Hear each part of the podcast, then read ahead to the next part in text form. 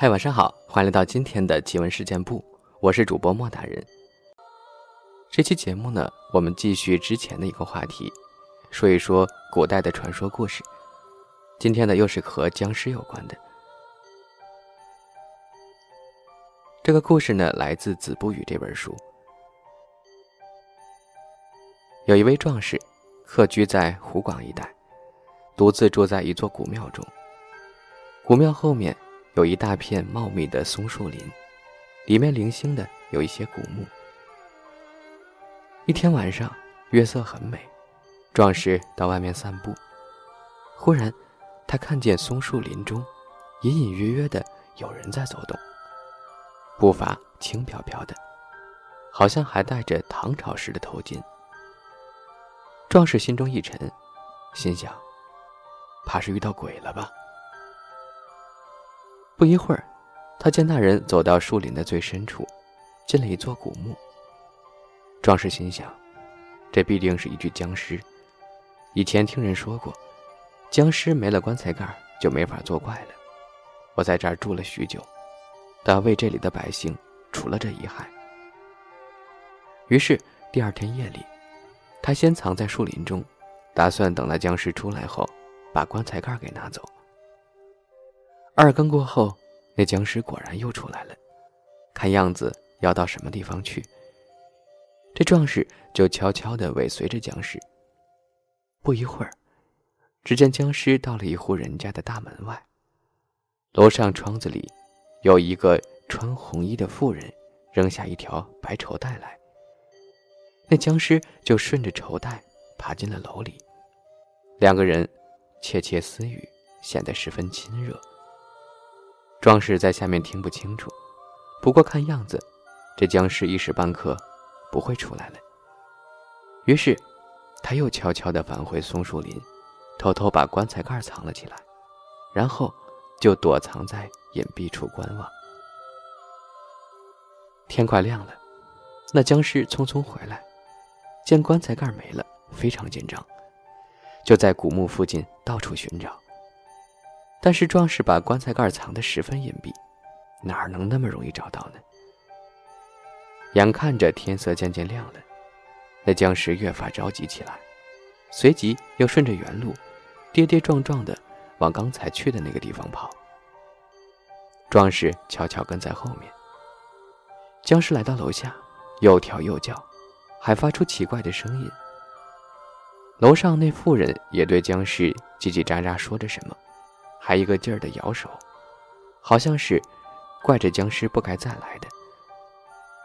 就在这时，鸡叫了，那僵尸立刻倒在路边，再也不动了。第二天早上，壮士到楼下附近打听，原来这楼是周姓家族的祠堂，楼上停放着一口棺材。周家人赶紧上楼查看，只见棺材边外边躺着一具穿红衣的女僵尸。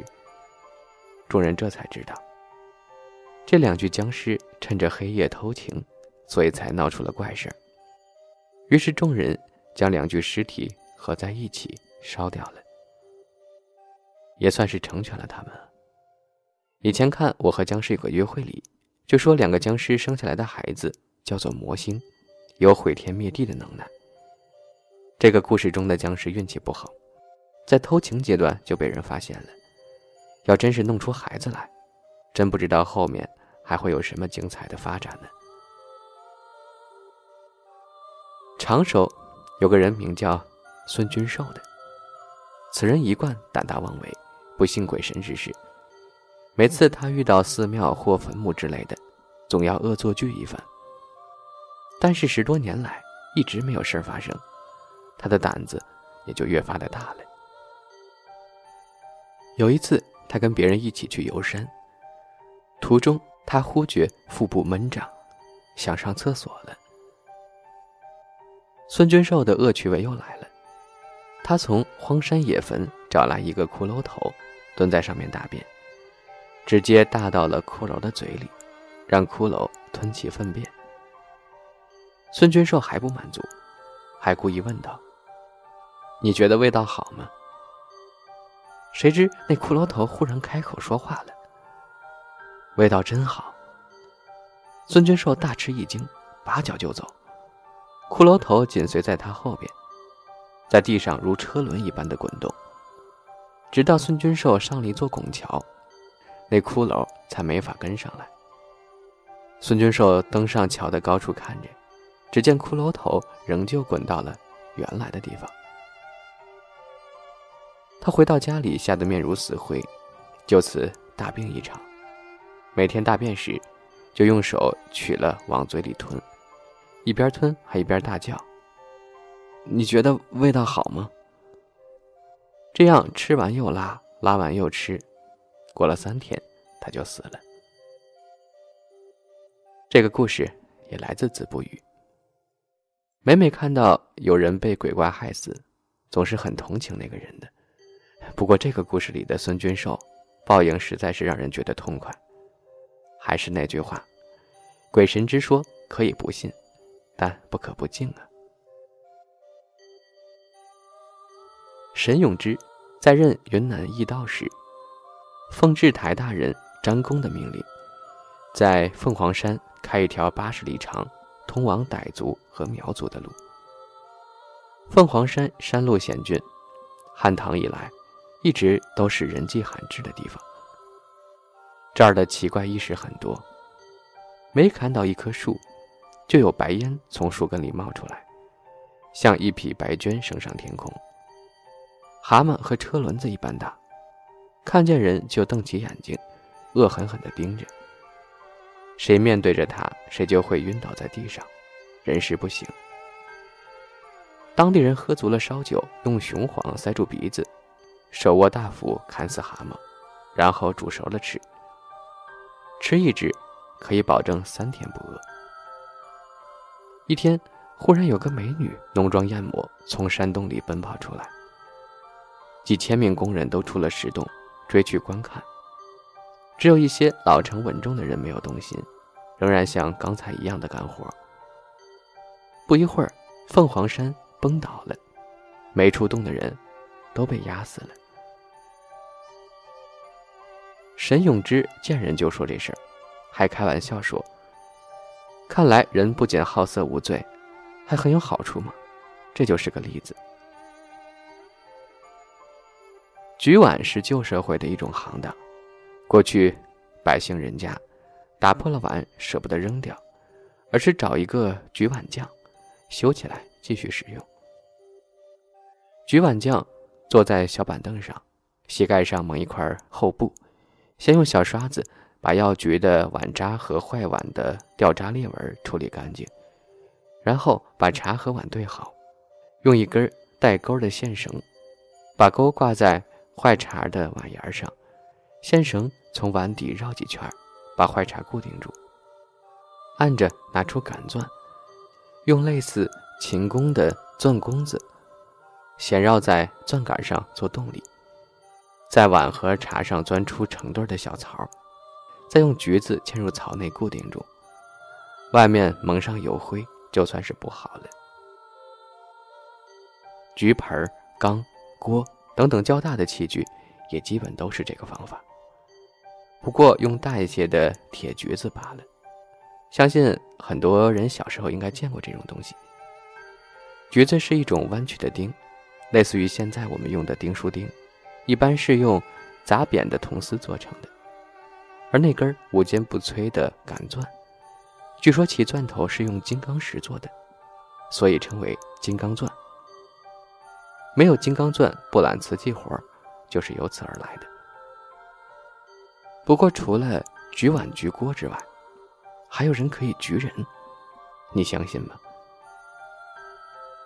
护军某人。夏季背着一支鸟枪在城外打猎，遇上了大雨，他就赶紧跑进操练场的演武厅避雨。谁知道等了好久，雨越下越大，不见减弱。巨大的闪电划过夜空，轰隆隆的雷声震得人耳欲聋。奇怪的是，这道闪电一直绕着演武厅不离开。某人恐惧不安，心想。哎，老子也不曾做过什么坏事，干嘛雷公一直盯着我打呢？难道这儿另有妖孽？心里想着，便在厅里四处仔细的观察起来。果然，发现有一个巨大的蝎子蛰伏在屋梁之下，大如琵琶一般，样子十分恐怖。某人这才醒悟到，雷对着这厅打个不停，原来是为了这蝎子呀。我何不助雷公一臂之力呢？也好分享点天功。马上取下枪来，装上火药，向蝎子射去。刚射出，忽然一声雷震，把某人震倒在地。他虽动弹不得，心里却很明白。恍惚间，好像看到有几个人进了厅来。你一言我一语的在说：“误打了一个人怎么办？”有一个人说：“快检查，看看是否还有的救。”另一个人说：“筋骨都脱落了，大概活不了了。”过了一会儿，一个人走进他的身旁，用手抚摸着他说：“不要紧。”可以用两头弯曲的橘子来接补断裂处。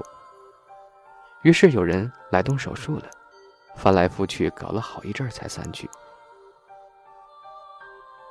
某人慢慢苏醒过来，以枪做拐杖试着走路，倒并不觉得怎么痛。再看自己身子，只见浑身关节处以及骨节和皮肉相连处，安上了许多肉橘子。长约两寸，宽五分，全都是一样的规格，很觉得诧异。又见那巨蝎子已死在地上，样子十分可怕，就把它捡起来绑在枪上，扛回家了。至今他家里还保存着这个蝎子的肝呢。这个故事摘自《夜谈随录》。这故事简直就是一个典型的第三类接触事件，让我们试着用现代的语言解读一下。巨蟹就是一种类似异形的怪物，逃到了地球上，而雷公是一伙捕猎这个怪物的外星人。外星人用高科技武器将异形打死了，不过那武器的威力太大，不小心将旁边站着的一个地球人全身骨骼都给震碎了。那外星人呢，又不忍心连累无辜的，就用先进的治疗手段，将这个地球人给治好了。我想《夜谈随录》应该记录的就是这样一个故事吧。突然给这个古老的故事增添了一点儿科幻的色彩。最近呢，我也在看一个美剧啊，叫做《曼达洛人》，不知道各位朋友有没有看？啊已经更新到第二季的第二集了。就是一个星际之间穿越的故事，我觉得很有意思，也是星球大战的一个分支吧。最近很热门的一个美剧，如果大家有兴趣呢，也可以去看一看。